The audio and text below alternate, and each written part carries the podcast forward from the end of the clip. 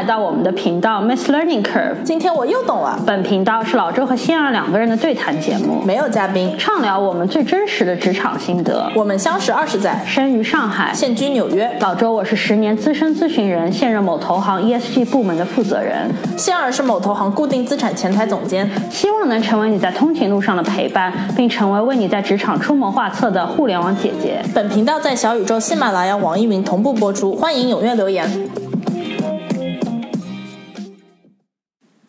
大家好，我是仙儿，我是老周。听众朋友们，你的喜欢是我们持续做下去的动力，希望大家订阅我们频道并踊跃留言。今天这集的灵感来自于上一集的一个留言区，我就在几个平台都看到了一个类似的留言，就是有些呃听众在感叹说：“哎，不知道原来长得好看对男生女生来说，原来在职场上的意义不太一样。”就我看到这个留言，觉得还挺有趣的。当然，这是我们上一集的一个小的设计，但当时也没有深挖。但其实，如果要深究的话，我其实觉得职场上真的有很多属只属于女生的那些坑，然后是我们可以好好聊一聊的。对对对，就有一些雷区，以及就有一些陷阱吧。其实就是当你如果觉得说，哦，男性和女性在职场上用同样的。如果同样的方法的话，有的时候可能反而是会作为女生来说很容易陷入这种陷阱。对，尤其是我们很多时候聊到说，哎，女生在职场上很不容易，因为我们很多时候没有女性的一个 role model 嘛。那为什么一个女性的 role model 会这么重要？也是其实是这期我们想探讨的一个侧面的一个呃问题。因为很多时候，如果我们只是看着一些男性的 role model，尽管他们可能很成功，或者是有些也非常优秀、聪慧，或者是各种就处理各种关系都是一把好手，但是。我们作为女生，能不能真的完全照抄呢？如果我们完全照抄一个男性的 role model 的一些行为的话，会不会陷入一些坑？这些都是我们这集想要讨论的。那我们也好好的呃 re 了一 r e 这一集，因为主要是想要嗯比较系统性的以及比较呃呃有效率的把这个信息传递给大家。所以我们大概把这些坑分成了三大个部分。就第一部分我们会聊就是跟外表有关的坑，就女性在职场上。上有些跟外表相关的一些你不知道的陷阱，可能你会踩进去。然后第二部分呢，我们会聊一些跟你的内核有关的。就是呃，比大家都说有个比较好的或者稳定的内核，才有可能展现出比较就是强大迷人的一个外外在嘛，对吧？所以那些关于你的内核的，你自自己对自己的看法的一些坑的话，我们也会探讨一下。那最后一部分呢，就是人际关系处理上的坑，因为其实职场就是一个人际关系。我觉得我们在很多集里都有探讨说，甚至可以把一些呃两性交往当中的一些道理搬到职场上，因为归根究底，职场就是一个。人际关系网，对吧？所以你作为一个女生，更有可能在人际关上关系上会踩的一些坑，我们也会在第三部分聊一聊。是的，是的。那我们就开始进入刚才说的这三部分吧。那第一个类别就是从外表外貌这个方面。那我想先要说的是一点，这个是。我觉得我自己也是刚开始进入职场的时候有这个误区，就是我我非常想成为那个又可爱又聪明又可爱又能干的那个人。那为什么呢？我觉得这个可能也是有一种受的教育的关系啊，就是我还是大学生，或者甚至更之前高中生，我还是个学生的时候，就会看那种剧嘛，电视剧里面经常就会有，就会经常有这样的一个女性的形象，那她可能就是又善良又可爱。同时又很能干，对吧？然后，所以就是在这个剧里就有一种非常非常值得向往。我当时就有一种觉得，哦，那我开始工作了以后，我也想变成这个又可爱又能干的人。包括可能从小被长辈教导什么，就是比如说。呃，亲戚啊，或者朋友什么，他们就会有一种对于女生就觉得你如果又可爱又能干，感觉你就完美了，对吧？我觉得就是新版的上得了厅堂，下得了厨房。现在的版本就是有种你又美又可爱，然后又能干又能又能做事。但直到我后来进入工作以后，我有一个比较深的领悟，就是说可爱和能干这两个听上去你觉得这个组合很好，就是因为他们是。一个八竿子打不着边的组合，可爱和能干，他们其实是不能够同时，特别在职场的这个特定的环境中，他们是不会同时出现在一个人身上的。尤其是即使是你自己，其实本质上可能真的是一个又可爱又能干的人。当你的同事在职场上，别人看你，他也只会贴一个标签：你要么在他们眼中变成一个可爱的小白兔，要么在他们的眼中是一个哦能干。因为大家也都明白，在职场上是一个看能力的社会和世界嘛，对吧？就是整整个是一个看能力的系统，所以那大家都想变成那个能干的人，以及这个我觉得是没有任何意义的。在公司里，你作为一个你要成为那个能干的人，然后你能够升职加薪，怎么样？你的 career path 就是这么慢慢的升上去。但是对于女生来说，其实有一个很大的陷阱，以及尤其难的点就是说，在职场以外，总的来说，这个世界其实对女生的这个形象，这个世界是希望女生，这个社会是希望女生可爱的，或者说，可能在你。在入职场之前，在学生时代，你，可能这个其实是被大家所想要要求的一个比较比较重要的特质，对吧？就是你要变成那个可爱的女生，那可能，嗯嗯，朋友们会喜欢你啊，然后，嗯，男生可能会觉得你有魅力啊之类。这个就是在职场以外的这个世界，它的排序是希望一个女生比较可爱的。对，然后有的时候女生会不自觉的把这份讨好感带入到工作当中来，其实也很合理，因为大家来到一个新的环境，总是想要跟新的人呃相处好，对吧？就可能觉得说，哎，如果我保持一些可爱的、讨好的特质，也许更好的可以快速融入大家。但这个其实本质上跟职场的结构是有一些相悖的，职场本质上来说是一个比较看重结果、比较弱肉强食但同时，非常非常看重权力的这样的一个。对，我觉得有的时候，如果你把这份可爱讨好感带入了，它其实是你没有办法两者兼容。因为当你的同事也好，你的老板、你的合作伙伴感受到了你身上那份可爱的时候，他们一定会会不自觉的觉得说，哦，那你就是不专业。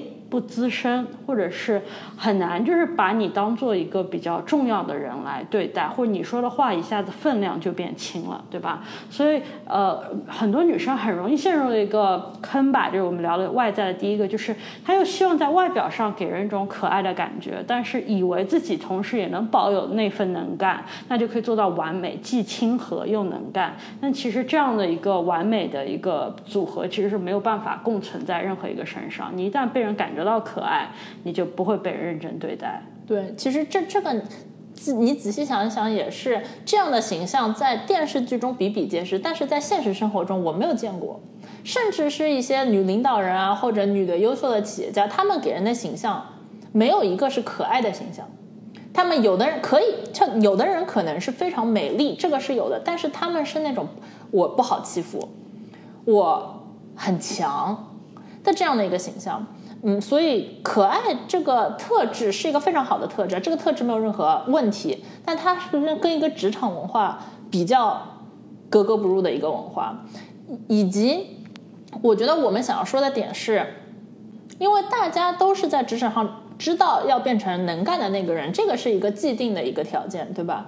但同时呢，如果你想要成为可爱又能干的人，想要加入可爱的因素，你的结果很可能就是会成为那个。即使你真的能干，即使你真的是说非常努力的工作，并且是有结果的，我们说的是，并不是说你啊想要花时间可爱，所以你工作好像就做的不好了。但是即使是这样，你在别人的心目中，在你同事和老板的心目中，他就会把你划入这个哦可爱的这个这个组。这个也是一个比较悲哀的现实，就是说，当一个女生你如果表现出可爱的时候，你可能就会自然而然的被别人划分为你是可爱组。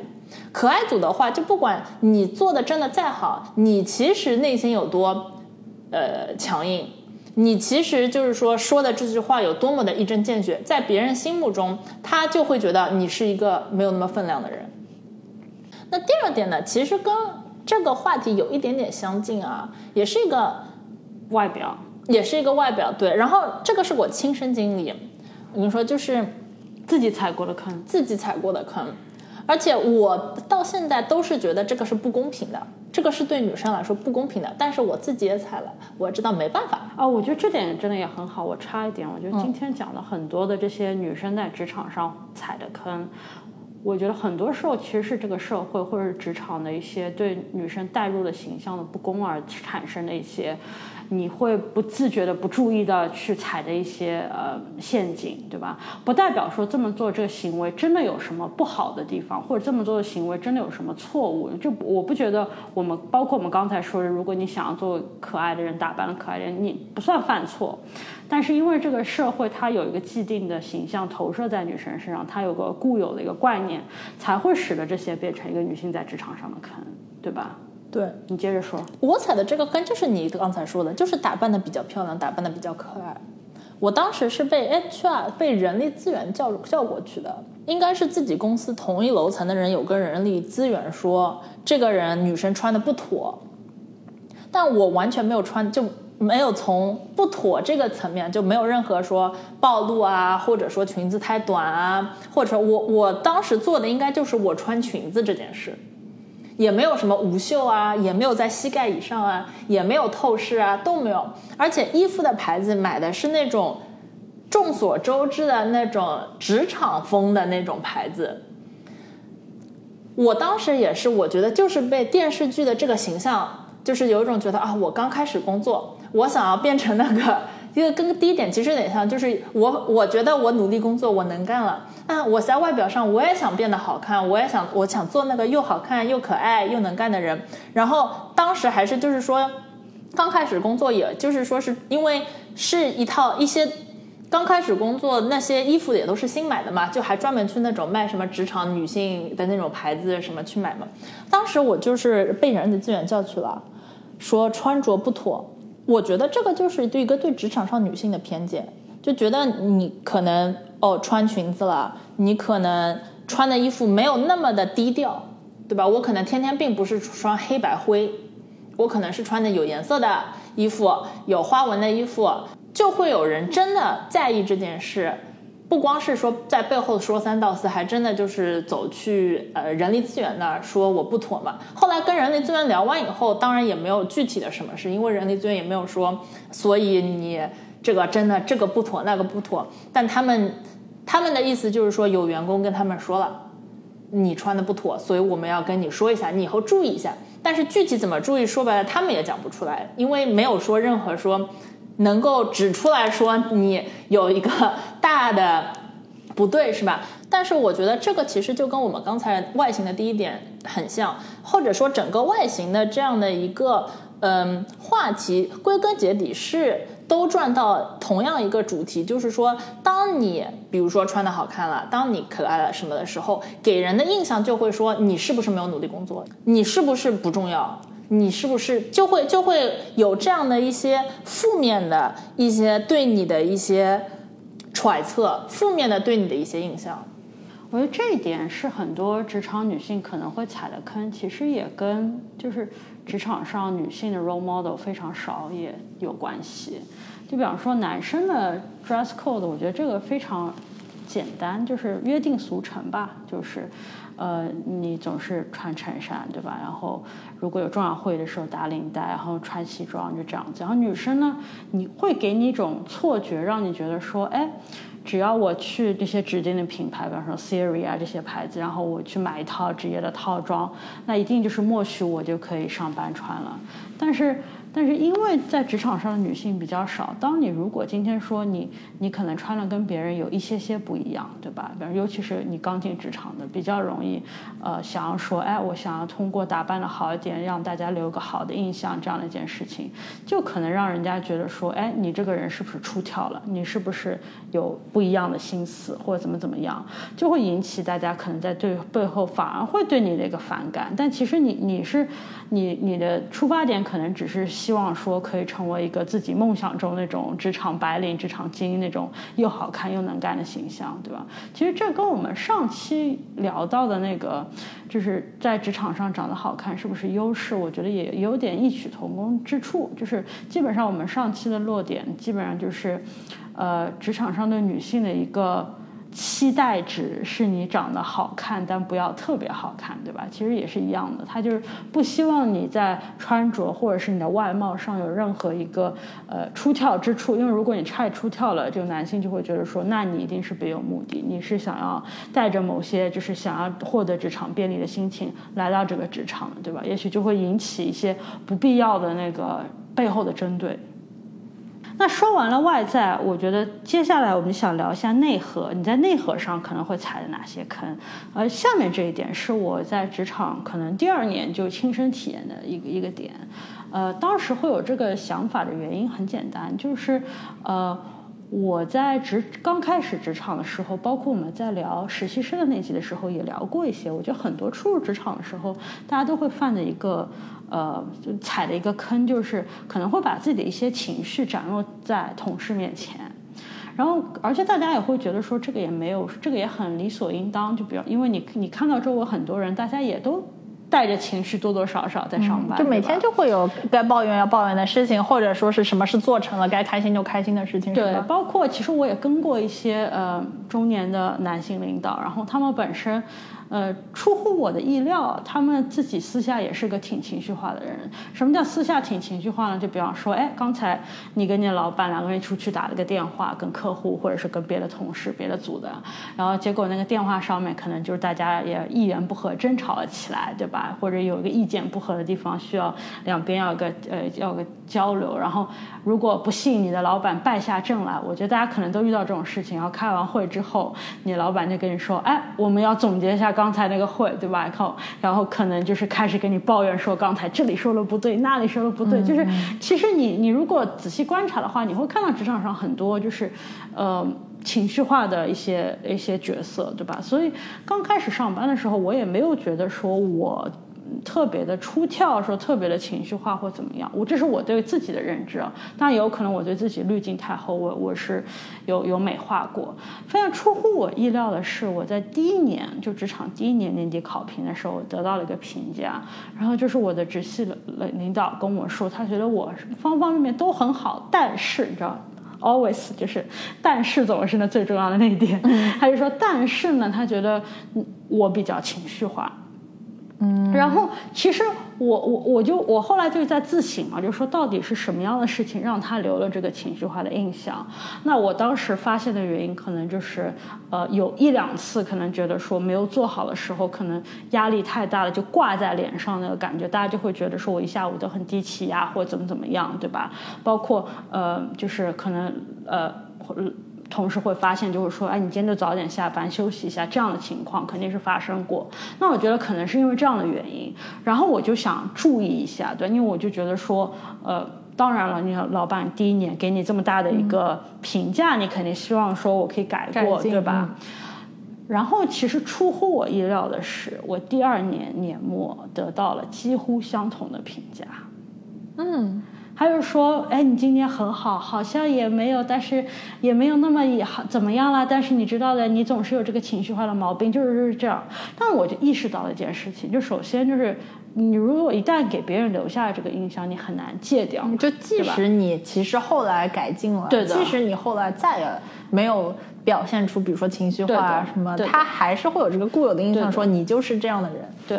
然后第二个与之相相关的一个，我我得到的一个想法，呃，也是我，也是我一个猜想吧。当时我就会觉得说，其实。你一个女生在职场上，你要让别人觉得你不情绪化，一个非常不幸的事实是你可能要比周围很多的男性要表现的更加不情绪化，因为很容易，如果说你一个有情绪化的表现，因为非常的切合很多。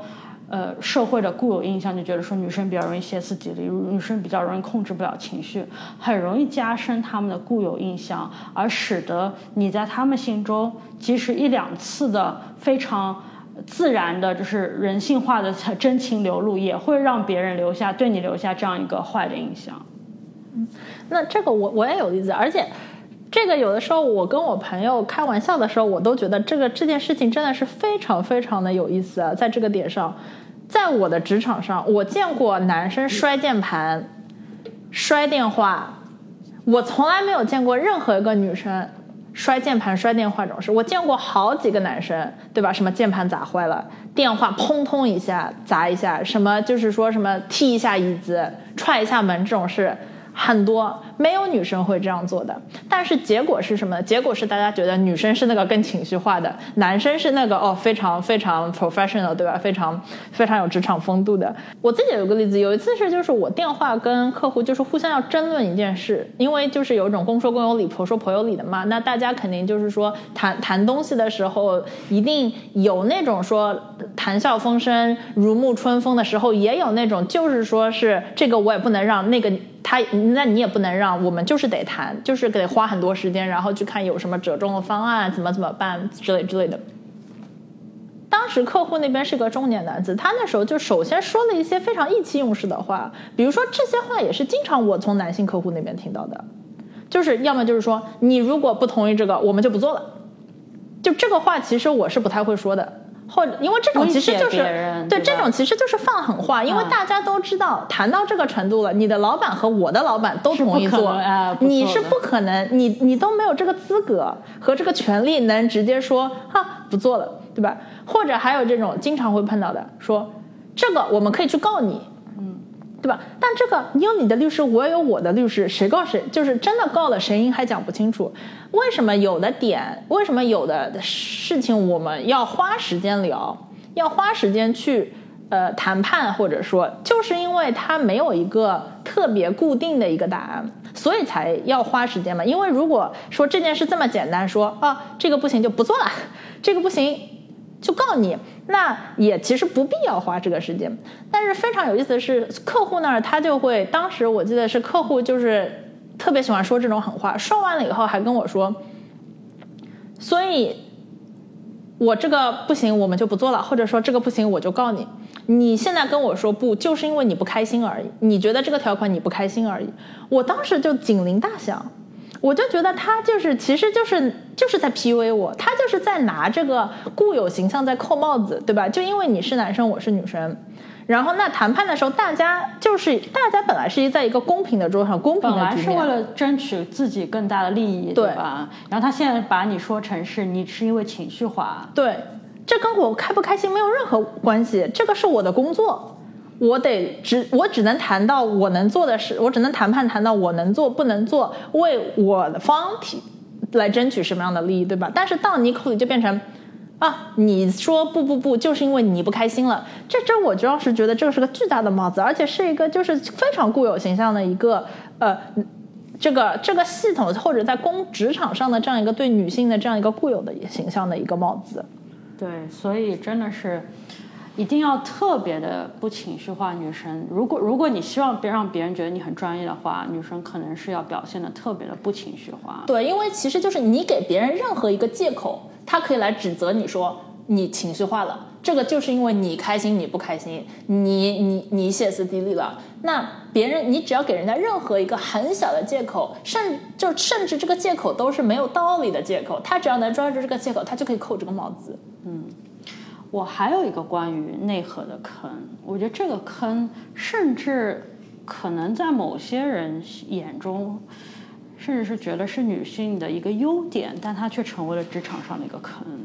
就是其实很多女生，啊。都比较的谦虚，然后经常抱着一个学习的心态，对吧？在职场上，他们也会这样表现出来。就比方说，会觉得说，哎，我是不是哪里做的不好？如果，哎，这次跟你合作很开心，下次如果你我哪里可以进步，你告诉我，对吧？或者是他会经常的跟跟跟周围的同事问说，哎，你觉得我怎么样？你觉得我这个项目做的怎么样？或者这个工作做的怎么样？就需要很多的反馈，对吧？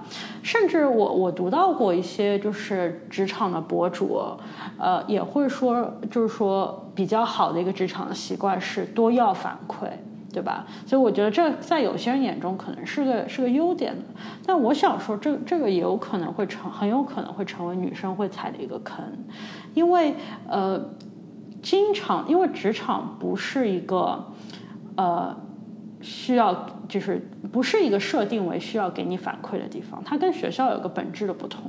就是学校里的话，就呃是老师很想要给你反馈，对吧？你他他想要知道你你现在是什么水平，然后他会给你什么摸底考啊，什么就是呃各种随堂小考啊，什么批改作业，他都是想要及时给你反馈。因为它它的底层逻辑是我给你反馈，你就可以更快的成长嘛，对吧？因为这条线是定的，就是是有很在那个在这个系统里它是有标答的。就是是一个呃 training 的过程，是一个就是训练的过程。它有个标达，那我多给你反馈，你得到的信息就更多，你训练的就更好，你就会更接近这个标达。对的，而且因为而且这个是学校的一个主线任务，对吧？我觉得你说在职场上，你说你会成长，那是一定的，但是它是一个支线任务，就公司不是花钱过来让你成长的，对吧？所以其实没有一个人，即使是你的直系老板，他可能最大的。呃，任务只是说每年，比方说给你一次到两次的公司规定的时候，一定要给你反馈，对吧？告诉你今年年终考评如何，年底考评如何，对吧？他并没有这个义务说一直要不停的给你反馈，帮助你成长，对吧？所以很多时候，呃，这个隐含的一件事情是什么呢？如果说你你很多人就会从，尤其是从学生到工作。了之后会有一个身份转换的一个不适应，就会觉得说一下子自己得到的反馈变得非常少，然后使人内心有种不安全感，就不知道自己做的好不好，或者是怎么样，就会更想要问。但是呢，呃，这么一个问的一个举动有。有可能会激发某些人觉得说你的你是不是不自信？嗯，你为什么就是做挺好的？就是你你你要我多说什么，对吧？为什么你你这么需要别人给你的一个反馈？你是不是呃不是很很就是内心不是很相信自己有这个能力可以可以做好这件事情？久而久之，我觉得这个形象是其实对你在职场上的长期的发展反而是有很大的弊端的。因为，嗯，如果你给别人一种感觉你是不自信的，那很可能给到一些比较重要的任务的时候，就不太会给到像你这样的人，对吧？是的，是的。因为你你很需要反馈，你很需要大家一种，比方说，如果说我们在形容一个员工他还不够成熟的时候，经常会用到一个词，就是这个人是需要手把手教的，对对吧？然后这如果你被人感觉到你是一个手需要手把手教的事，你你以为你得到多。更多的反馈，你可以成长的更快一些，反而你可能会成长的更慢。对，而且就反馈这件事，其实它还有一层意义啊，这个不可避免的就是我问你要反馈，其实在某种程度上是我觉得你可以指点我。嗯。职场跟学校有一个很大的不一样，是学刚才就像说的，学校是有标达的，是有一个说老师是这样权威的，他是知道完全的表达，他可以指点你。但在职场上，尤其是可能你过了初期的那几年以后，每个人的成长路线、每个人的职业规划、每个人的包括有的时候可能听众朋友们有没有看到，就是这个公司可能之前没这个位置。对吧？然后今今年突然提拔了一个人，就是这是个新的位置，所以并不是一个有章可循的这样的一个事件。那在这个时候，你如果首先有的时候就是说你需要反馈，人家不也不一定有反馈，对吧？但是你你发散出的你你发出的这个信号，其实就是说我我需要你指点我一下。那比如说有一个，就像老周刚才说，有一个比如说很重要的机会的时候。嗯，作为老板，他可能就觉得哦，潜意识里就觉得啊，你是一个经常来要反馈，你还对你没有那么自信，你还是希望我能够指点你。另外一个人，他可能就是天天雄赳赳气昂昂，这个牛气冲天的，对吧？但是并不是说但这里，并不是说牛气冲天的人一定好啊，就是说会有会让自己站在这样的一个不利的之处，也是是非常经常可能发生的。那还有一个例子是。我之前也有一个跟一个那个老板在聊这个，没有聊具体这个话题，但是他当时提到的一个现象，我觉得非常有意思。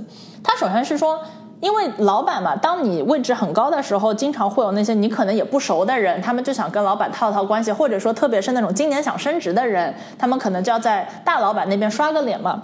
但是说男生就是会来敲门，因为老板不是都有那种 open door 什么 office policy 对吧？只要门是开着的，他就能敲。来敲门，然后啪啦啪啦、噼里啪啦说了一通自己这好那好怎么怎么样，就有一种他来的目的就是在我这儿刷个脸，告诉我一下他是做啥，他为什么这好那好那好。那大家心照不宣，也知道这个人可能来敲门就是为了为了这个这个要升职，对吧？这都很正常，这这这非常好。他那他他在当时说的非常有意思，就是说女性，她们呢，首先她们要来，大概率都是呢通过秘书先约了个三十分钟。没有是说是来敲门的，没有来直接敲门的。以及来了以后呢，先开的话题一定就是说。给我一点反馈，你觉得我最近怎么样？对，你觉得我最近怎么样？对他先开始的话，就男性如果来找他，他的意思就是说，先开始的话题就是说我 A 好 B 好 C 好，对吧？然后我想怎么怎么样，那最后可能来一句就是说啊，你有什么想法？女性来呢是反过来的，他们会先来，首先先先先约一个约一个 meeting，这个且不说，反过来先先是问。我是先是说我是谁谁谁，你你你有什么建议？你觉得这个业务怎么样？你觉得我能怎么做得更好？之类之类之类的。那可能在第二次，在第二次见面可能会再聊深一点。这个这个女性可能跟他说：“那我也这个努力，那个努力，我觉得我这个挺好，那个挺好，我想升职之类之类的。”就是会有这样的不同的一个流程。他当时就说这个非常有意思。那我当时听了以后，我自己心里也觉得这个第一非常有意思，第二是。确实，我能理解，我确实符，我觉得确实是符合我能够观察到的人的一个人的这样的一个行为模式。那女生的这个行为模式也非常符合我们可能更熟悉的自己的一套呃做法。但在职场上的时候呢，在同一个人的眼中就会。那可能另外一个直接来敲门，天天说他好的人，就是非常的自信，那就很容易洗脑成功嘛。对对对对对，就很多人被洗脑成功。对对对对。刚才讲了内核，那下一第三个部分，我想讲的是，就是人际关系方面，可能女生会踩的坑，也是很有趣。我就是本来在想这一点的时候，我想聊的是女生在职场上比较不容易。得到大家的尊重，就是同等程度上，即使说你可能专业也够硬，或者是你资历也够深，但是女生女生即使你在一个高位上，也很难得到就是大家跟很多男生来说同等的尊敬，甚至很多时候，比方说我我有遇到过这种情况，我跟我的下属一起出门开会，然后我的客户会直接就觉得说。呃，因为他也不知道谁是谁的老板嘛，不知道我们的上下级关系。他在会会写邮件的时候，就会把我放在一个后面一点后面的位置，对吧？就非常 subtle，但是我觉得每个人都会感受到。所以我本来想聊的一个女性职场上的坑是。就是说，呃，很容易被别人就是呃没有那么尊重，对吧？即使你很值得被尊重，但当我看到这个留言的时候，我就觉得这这特特别有意思。对我也是，他待会儿老着会，但是看到这个留言的时候，我真的也是天降一笔，就是觉得哇，原来原来这是一个大家会想的问题。对，就是有有有，也是上一集有个听众留言说，可不可以聊一下，就是女下属是否应该为职场晋升而甘愿献身男上司这样的一个讨。讨论，我我看到这个这个问题的第一反应就是。不要，这是个大雷，这是个大雷，听众朋友们，这个是个大雷。对，但为什么呢？就他他他问这个问题也说了，我我不觉得这个听众本人是支持这个做法的。他说的理由是，他说他看到过，我听说过好几个例子。我觉得他听说例子当中，可能有些人，比方说获得了一些利益吧。我我能猜想到他留言的背后肯定是这样。那他可能看到是有些人抱上了大腿，对吧？通过这样的一个主动献身吧，对吧？终于在公司里面有了个依靠，得到了。比较好的资源，我我能猜想它背后的故事可能是这样。那为什么我说这是个大忌，或者是这跟职场上女性不被尊重有很大的关系呢？就是如果你这么做，最大的后果就是，首先职场上很多的人大腿啊，人际关系都没有你想象的要牢靠。我们很多时候都听说，在职场上你一定要有人脉。那我我的个人观点是，人脉从来指的不是一个人。就人脉其实是一个形成人脉网的一个能力。你如果想要抱住一个人的话，以我个人的经历，就是我可以看到过去我老周，我可能工作了十多年了，就我看到的那就是见他高楼起，见他楼塌掉的那个领导，可以说是非常非常多。有的时候你好不容易觉得你抱上了个大腿，他被 reorg 了，对吧？你好不容易抱上了大腿，他走了，对吧？就如果说你想要拴死在一个人身上，那这个风险是特别大的。那为什么你不能做这样通过主动献身，或者是这种裙带关系，而搞这种或者男女关系？你你你跟呃跟人家绑定抱上这个大腿呢？因为你一旦通过这样的关系跟人绑定了，你这关系只能是一对一的，或者是只能是你对他的，就你不能够再抱上别人的大腿了，对吧？你的人脉，你从一个可以有机会拥有很多人脉，成为一个大家都比较尊重的这样的一个有不可替代价值。的人，这条路径你一下子走成了你是某一个人的附属品，对吧？别人所有别的人，如如果你的这个大腿不塌，那还好，别人看到你都会。给你三分薄面。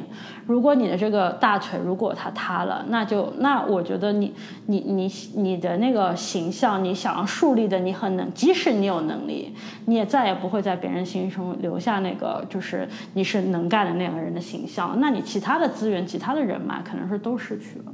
真的是的，因为是这样的，就我觉得可能提问的听众以及大家心里想的理想型是：哦，我有一个老板，这个老板特别厉害。对吧？那如果我能够跟他产生裙带关系，那他十分的挺我，就我真的就是用数字来说，对吧？他挺我十分，对吧？那我可能不需要其他的了，因为我再努力，我可能最多就是说跟别的五个老板。我可能做不到他们最挺的人，我是他们，比如说是什么第五个挺的人，对吧？那我可能是每个老板什么可能挺我什么三分四分这种的，是吧？那关键时候好像没有人真的会挺我。我觉得，呃，可能就是说脑子里可能是在做这样的一个计算。这的确是个不舒服的位置吧？我必须要承认，我觉得，呃，嗯。有的时候能绑定一个人，你会觉得好像更有安全感。但是如果成为每个人的第三名、第四名这样的感觉，好像觉得说，其实如果有事儿来的时候，没有人会罩着我，可能有种不安全感。对，也是我想说的是，也是个不存在的情况。是因为呢，因为当你是他裙带关系，你是他的下属，你是他的从属的时候，你对他其实是没有任何威胁、任何 leverage，你对他是没有筹码的。就是他今天如果想要宠着你，想要帮你，他可以帮；明天他如果不想宠着你，帮着你的时候，你没有一个筹码能够跟他说哦，所以你今天继续得罩着我。那这个筹码在职场上哪里来呢？其实就是刚才老周说的，你要跟其他的人有关系。有的时候这个行为，我觉得我可以理解他的底层逻辑，他是想要求稳定，但其实他最后会得到的一个求依靠嘛，对吧？他会得到的一个。情况往往是，你更依赖某个人，你变成你跟他是深度绑定了之后，你反而可能在整个系统里面是不稳定的。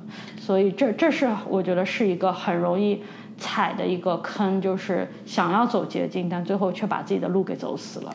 对的，而且这种事传的很快的，就是当你比如说真的裙带关系了一个人了以后，其他的人，你你的形象在其他人心目当中马上变成一个不可能挺你的这样的形象，就是你真的会失去其他所有的所有的支持者和所有的老板。对，是个是个，其实是是一个非常危险的一个 move。讲到这里啊，人际关系当中跟男女关系无关的有一点，我也是经常看到，就是说，在一个比如说公司里啊，当这样有一个什么组织活动的这样的一一个任务的时候啊，往往是大概率是经常看到有很多女性在做这样的事。比如说，可能每个公司都有这种说呃员工组织，对吧？呃，说是嗯，包括可能每个公司都有那种什么女性的组织啊，什么妈妈组织啊，爸爸组织啊，嗯。甚至小到就是，比方说大家今天晚上一起吃饭，对吧？对对，谁谁定个地方啊？有的时候还是什么什么，大家一起团建，对吧？之类之类的。呃，这个时候往往组织的人啊都是女性，或者是协调的人，协调的人。对，而且，但我说的这个还不光是说这些事是，比如说呃没有头衔什么的，有的时候呃公司里可能还给个头衔，对吧？你可能是什么什么组织的头。因为大家就是可能有的本职工作，对吧？同时，这个公司毕竟是一个 community，是个集体嘛，那可能有这组织那组织，对吧？或者说是你是这个这个活动的策划人，对吧？是是是给你一个呃 credit 的，就不就不是说是做无用功这样的事啊。往往呢，就是女性的比例女很高，非常的高，往往是女性在做这样的事情。嗯，我觉得大家做这样事，可能背后的逻辑呢是，呃，通过这样的事可以增高自己的曝光度，然后呃呃，可能会认识到平常认识不到的老板啊，或者平时认识不到的同事啊。呃，这可能是其一，其二可能是通过做这样的事，可能也是刷自己的好感度，对吧？就跟最早说的可爱有一点点像，就是刷自己的人际关系，就觉得做这样的事是能够帮助自己人际关系的，因为呃，你你友好，你你帮大家组织活动，我觉得呢，这个其实是一个很可能是一个坑的原因呢，是有的，我觉得是要看具体公司，很多公司其实，比如说你真的看那些。比如说升职上得到实际好处的，升职上得到实际好处，薪资上得到实际好处的人，他们是真的因为有因为啊组织活动啊，嗯，因为其实组织活动真的是花很多时间的，对吧？他们真的有做这些事得到好处，然后给他们实质上在职场上的帮助吗？还是说这只是，还是说有的时候这个可能就是一个甜蜜的陷阱？对吧？他就是觉得，呃，因为这个是在你工作之外的时间，在你本职工作之外的时间，对吧？所以最坏的可能性其实是这是个甜蜜的陷阱。你花了很多时间在你本职工作之外，且不说这个影响不影响你本职工作啊，这这这毕竟人是会累的。那你可能做了那么多事情，你觉得是给大家一个好印象？那其实，在大家心目中，他们可能并没有帮你加分，但同时还会把你定型成哦，你是一个像呃妈妈型的，就是对吧？就是是照顾人型的妈妈型的这样一个组织活动的这样的一个人，而而不是一个你想要成为的这个我是个能干的，因为他他不给你一种领导者的形象，对吧？他他当然是也跟你你的头衔、你的你组织的活动是有关。我们这里特指说的是，你可能更多做的。是个协调者的工作，对吧？那他给你的感觉，呃，给给人的感觉，造成形象是你很靠谱。但是我我什么时候的时时候会找你做这些事儿呢？我是有一些非常杂乱的，需要说呃找不到头绪的一些跟跟本职工作不相关，但是需要有人去照顾的一些事情，我会来找你，对吧？那他可能就是不不对你的本职工作加分，也不会让你展现出任何的领导力，对吧？所以它是对职场的进阶，可能说是没有什么大的帮助的。对，没有任何帮助。有的时候甚至在在形象上反而是是有减分，对吧？所以我觉得，就是当比如说，如果你在职场上发现有这样的橄榄枝声过来，或者有人说：“哎呀，我们要组织一个活动，哎呀，谁谁来做这件事啊？某某某，你可能非常适合，你要不要帮帮大家的时候，你可能就是心里要想想，他们真的是我是非常适合吗？这件事真的对我有好处吗？为什么我旁边的这个，嗯，比如说男性同事？他怎么好像不做呢？那我真的通过做这件事得到什么好处吗？我觉得你可以先问一下自己。那有的时候答案并不是往往是是的。听众朋友们，今天我们总共讲了女性在职场上的六个坑啊，分别是在外貌、内核和人际关系上二二二这样的三个。点我们一个有两个坑嘛，有六个坑。嗯，听众朋友们，你们听完有不知道有什么感想的？你们有没有踩过类似的坑呢？或者说，我们之前没有聊到的坑以外，你们自己在职场上觉得有什么女性有或容易会陷入的这种陷阱这样的坑呢？欢迎大家跟我们分享。